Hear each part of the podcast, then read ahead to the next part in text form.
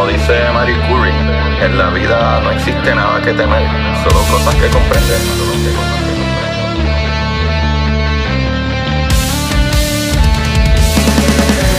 Recuerden correr y buscar la manera de aprender que más le divierta.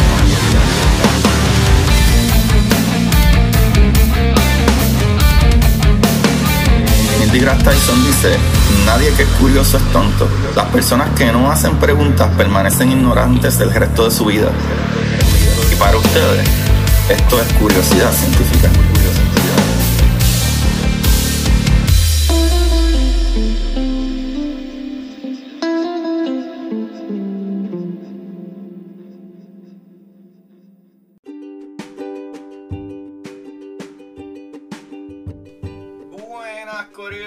Curiosidad Científica, bienvenido otro día más a su programa de curiosidad.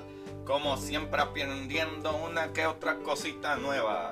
Aquí le habla su host Agustín Valenzuela. Gracias a todos aquellos que le dieron play por primera vez y los que siguen dándole play. Me gusta, me gusta mucho que veo que más personas se interesan por estas cosas, mano. Eso me pompea un montón. Me alegra un montón ver como que, wow, hay miles de personas que le dan play a este programa. Eso me da una satisfacción súper ridículamente grande. Corillo, en el día de hoy vamos a hablar como la gran mayoría de, ¿verdad? de los capítulos del final de la semana eh, sobre personalidades importantes en la ciencia, ¿sabes? Científicos y grandes personas que han colaborado con, ¿verdad? con las maravillas, con las maravillas de explicar qué sucede, qué sucedió, papá, por qué Agustín sigue ganando libras de más. Y eso no es ninguna ciencia.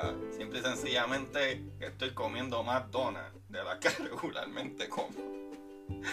Eso es culpa de mi esposa que sigue trayendo galletas. Oye, no es mi culpa. Bueno, en verdad, ¿sabes de quién es culpa, Cory? Del bosón de Higgs, que le da por darle eh, eh, más masa a mis partículas. Ese tipo no se está quieto ya. Los chavos bosonos, eso. Arranquen, déjenme en paz. ¿Verdad? Porque sabemos que en verdad el peso es relativo, papá. El peso es relativo. Porque si yo viviera en Marte, estuviera mi peso ideal. Actually, estuviera demasiado flaco. en verdad tendría el mismo volumen, pero menos peso. Corillo, espero que se encuentren bien y yo muy feliz porque ya salió el libro de Curiosidad Científica Podcast. Eso está brutal, el libro ya está afuera, Corillo. Ya pueden buscarlo, ya pueden comprarlo, ya pueden decirme, Agustín, qué porquería el libro. Hacho, no, en verdad está súper bueno. Estoy bien, bien pompeado. En verdad hice lo mejor posible. Creo que no puedo eh, eh, leerlo más veces porque para tratar de, de que ustedes, ¿verdad?, se lo aprecien. Eh, y realmente, realmente lo, lo verifiqué y lo super verifiqué y tuve dos personas trabajando conmigo leyéndolo y ayudándome a editarlo. Eh, pero es bien difícil el proceso de uno escribir un libro porque no sabes realmente como que, ok, esto está bien realmente y te cuestionas mucho. Y es una cosa de ego también de que tú piensas que tienes algo bien hecho y cuando verdad los editores que vienen a leer el libro y editarlo te dicen papá eh, vamos a ver si utilizas un poco más de economía en palabras y dejas de estar dando tanta vuelta ahí yo empiezo a llorar mentira mano ha sido un proceso súper súper largo pero súper súper se siente brutal se siente brutal So, nuevamente vayan y búsquenlo en Amazon. Ya está disponible en Amazon Curiosidad Científica Podcast. Pero ya no les quito más tiempo, Corillo. Vamos a hablar de Wolfgang Pauli. Brother, mami, mami, ¿qué pasó con mi nombre? ¿Por qué yo no puedo tener un nombre tan cool como este tipo? El tipo se llama Wolfgang. Wolfgang.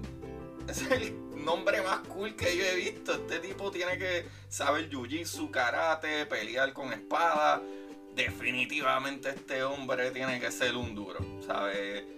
A mi hijo yo le voy a poner Wolfgang. Aunque sea hombre, mujer, lo que salga, lo que salga, como quiera llamarse o como se sienta, no me importa, el nombre va a ser Wolfgang. Qué nombre tan brutal. Mami dice Agustín. La verdad que mami no tiene nada de, de, de ocurrencia. Agustín, porquería de nombre. Vamos a hablar de alguien que tiene un nombre brutal y el tipo está brutal. Wolfgang Pauli. Este muchachito nació en Viena en 1900, en Zurich. Y. Digo, nació en Viena, pero fue, ¿verdad? Este físico eh, austriaco, ¿verdad? Que después se cogió la nacionalidad estadounidense. Este muchacho con tan solo 20 años escribió un artículo enciclopédico de más de 200 páginas sobre la teoría de la relatividad. ¿Qué tú me estás diciendo? Papá, nombrado profesor de la Universidad de Hamburg en 1923. Un año más tarde propuso eh, un cuarto número cuántico. Escúchate esto, papá, porque en los últimos capítulos hemos hablado de esto. Y este muchachito es uno de los que se le atribuye esa, esa ¿verdad? Eh, eh, esas teorías de cómo funcionan las partículas ¿verdad? a nivel cuántico. Pues este muchachito, ¿verdad? Que propuso un cuarto número cuántico que puede ah, eh, ¿verdad? adoptar los valores numéricos de medio o negativo medio. O sea, es necesario para poder especificar los estados energéticos de los electrones, papá. Más adelante se verificó la existencia de esos números cuánticos denominados de spin. Que hemos hablado que el spin es como gira la partícula, ¿verdad? Son representativos de las dos direcciones posibles de giro sobre el eje de rotación de los fermiones.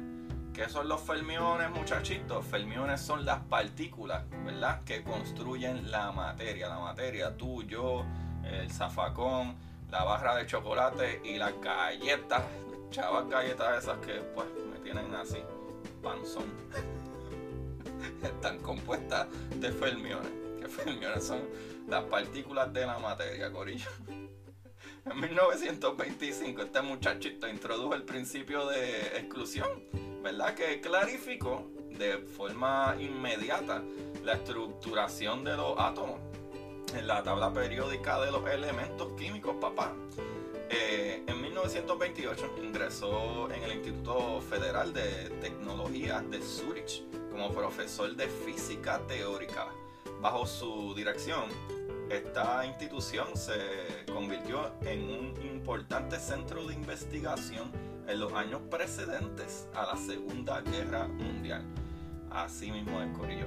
A finales de la década del 1920 observó que cuando se emite una partícula beta, ¿verdad? Un electrón, desde un núcleo atómico, por lo general se produce una pérdida de energía, lo cual construye un, ¿verdad? Un una fragante violación de la ley de conservación de la energía. ¿Qué dice eso, Corillo? Para esos tiempos, que es algo que también hemos hablado, le he hablado a ustedes en los últimos capítulos de la, ¿verdad? De, la, de, Dios mío, cuando la fuerza nuclear débil se encarga, ¿verdad?, de, hacer que estas partículas eh, pierdan energía, ¿verdad? El decaimiento. Pues en el decaimiento de partículas, ¿verdad? O, la, o, la, desintegración cuántica, si le quieren llamar así, ¿qué sucede? En el núcleo de esos átomos hay partículas cargadas. Y muchos de esos núcleos, ¿verdad? Eh, decaen de, ¿verdad? De tres maneras diferentes. La primera es la alfa, que es que ese núcleo pierde dos protones y dos neutrones. O si le quieren llamar así, pierde un, átomo de hidrógeno. Eh, digo de helio, corillo de helio. El, el helio es el que tiene dos protones. Pues esa es la alfa. Entonces está la beta, que la radiación beta es cuando una partícula, ¿verdad? Como decir un neutrón, que en ese núcleo hay protones y neutrones, un neutrón, es un poquito más pesadito que el protón. So, el neutrón para convertirse en protón necesita quitarse los zapatos. ¿Y qué pasa? Esta gente estaba observando que solamente se veía un electrón. Y no sabían, ok, pero bajo las leyes de conservación aquí hay algo que está violando esa ley. ¿Qué está pasando aquí? Y este muchacho dijo, papá, ya yo sé qué es lo que está pasando.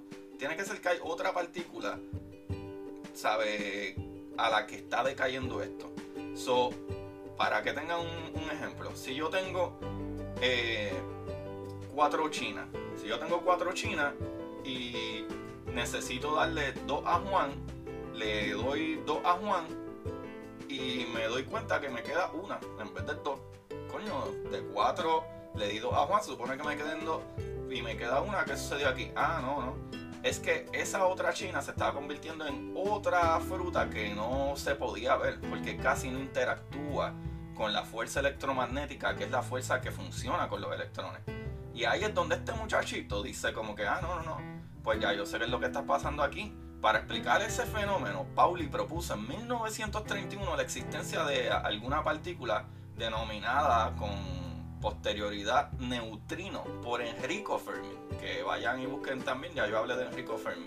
Enrico Fermi fue el que nombró esta partícula neutrino, ¿verdad? Que es eléctricamente neutral y de masa aquí dice nula, pero el neutrino no tiene masa, pero es bien poquita, ¿sabes? Es inapreciable, tú no puedes casi verlo. Por eso es que el neutrino viaja casi a la velocidad de la luz. Es la segunda partícula que puede viajar casi a la velocidad de la luz. Porque no es completamente eh, sin masa, pero la masa que tiene es una gota. es nada, casi nada. Es casi, casi parecida a, los fotones que es la luz. ¿Qué pasa? ¿Verdad? Eh, eh, este, este muchachito, ¿verdad? Él predijo eso, o básicamente postuló eso en 1931, de que debía existir entonces otra partícula que no se ve, que Enrico Fermi la nombró neutrino, verdad que es eléctricamente neutral y de masa bien poquita, y cuya desaparición pasa inapercibida, ¿verdad? Porque no interactúa mucho con ninguna de las otras fuerzas, excepto con la fuerza nuclear débil. Y la fuerza nuclear débil es tan débil que casi no funciona. So, dado que interactúa con la materia de forma muy débil, el neutrino no pudo ser detectado como entidad hasta el 1956. Pero ya este caballo te había dicho que eso debería ser así. Pero en 1940, ¿verdad? Se trasladó a Estados Unidos para hacerse cargo de la cátedra de física teórica del Institute for Advanced Study de la Universidad de Princeton, papá. Y en 1946 obtuvo la nacionalidad estadounidense. De ahí después regresó a Zurich una vez finalizada la Segunda Guerra Mundial. Y este muchachito, papá, ¿se acuerdan que les dije que él hizo eh, un artículo enciclopédico de más de 200 páginas hablando sobre la teoría de la relatividad de Einstein? pues encontré también en otra publicación que aparentemente una vez Einstein, ¿verdad? Tuvo acceso a esta publicación o, de la manera que sea que la vio, porque no te dice si fue que él leyó un manuscrito o qué, pero Einstein tuvo acceso y Einstein leyó esta cosita y aparentemente estos fueron los comentarios de Einstein de la publicación, ¿verdad? De Wolfgang Pauli estoy haciendo el quote que por lo menos hay aquí en estas publicaciones de donde busca la información. Cualquiera que estudie esto no podría creer que el mismo ha sido escrito por un hombre de tan solo 20 eh, años. No sabía que admirar más, no sabía que admirar más la comprensión psicológica de la evolución de las ideas, la precisión de la educación matemática, la visión profunda la capacidad de trabajar con una presentación sistemática de lucidez o, ¿verdad? Eh, integridad o práctica crítica infalibilidad.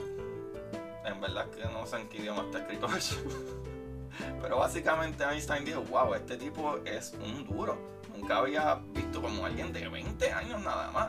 Tiene una comprensión psicológica tan brutal, con ideas brutales, y la deducción matemática y la visión profunda y la capacidad de trabajar con presentaciones sistemáticas de lucidez e integridad. O sea, este tipo, esto está brutal. Y obviamente, pues, eh, Einstein, eh, el autor de la famosa eh, teoría, ¿verdad? De la relatividad. imagínate que él diga que un muchacho de 20 años hizo un trabajo brutal al, respecto de su teoría, que ya era algo ridículamente brutal, que al sol de hoy seguimos dándosela a Einstein. Definitivamente hay algo bien ahí. So, Corillo, ahí lo tienen. Wolf. Ah, Wolfgang, Corillo, no se lo olviden. Wolf, Wolfgang. Voy a cambiar el nombre a Wolfgang, que nombre más cool, man obviamente, este tipo era un súper duro. O sea, primero eh, eh, propuso lo de, eh, ¿verdad? Lo de los spines de, las partículas de medio, lo cual lo sabemos y lo descubrimos y lo usamos hoy en día. Y para colmo, verdad, dijo, papá, tiene que haber unas partículas que no podemos ver y detectar. Y fue así. Que después vino el muchachito maravilloso de Enrico Fermi y dijo, ah, sí, esos son los neutrinos. Ah, mira, pues Wolfgang Pauli tenía razón. Papi, qué duro está este tipo tras de que tiene un nombre cool, un, duro, Wolfgang Pauli. ¡Woo! El mejor. Corillo, no mejor que ustedes. Ustedes son los mejores. Y les quiero agradecer a todos los que me siguen apoyando, Corillo. Esta información la saqué de biografiaivida.com, de biografía, eh, buscabiografía.com, de Al Insan Al Camil Web, no sé, .es. Por eso es que no entiendo bien lo, lo, que habían dicho ahí, medio raro, pero traté de traducirla ahí más o menos y creo que lo hice bastante bien de, sobre lo que Einstein había comentado. Corillo, ya saben, Búsquenme en Curiosidad Científica Podcast en Instagram para que se enteren de cosas más maravillosas y también no se les olvide buscar en Amazon. Ya está, la versión Kindle debe salir en uno o dos días más. Y ya está el libro arriba, el paperback. Baratito, baratito. Yo no sé cómo esta gente que, te quiere cobrar 35 pesos por un libro de ciencia de, de, 250 páginas. No, yo lo tengo ahí en 12.99 para que, para bajarme en el shipping porque pues las cosas están caras. 12.99 tienes un libro que vas a aprender y, y, vas a poder decirle a la gente, mira papá, tú sabes que yo soy un físico, yo sé de esto. Tú puedes aprender conmigo. Corillo, vamos a repartir el conocimiento, eso es lo que hay. Busquen Curiosidad Científica Podcast, El Universo en Arroz con Habichuela en Amazon. Vayan y búsquenlo. Corillo, se les quiere un montón. Recuerden siempre buscar la manera de aprender que más les divierta. Chequeamos.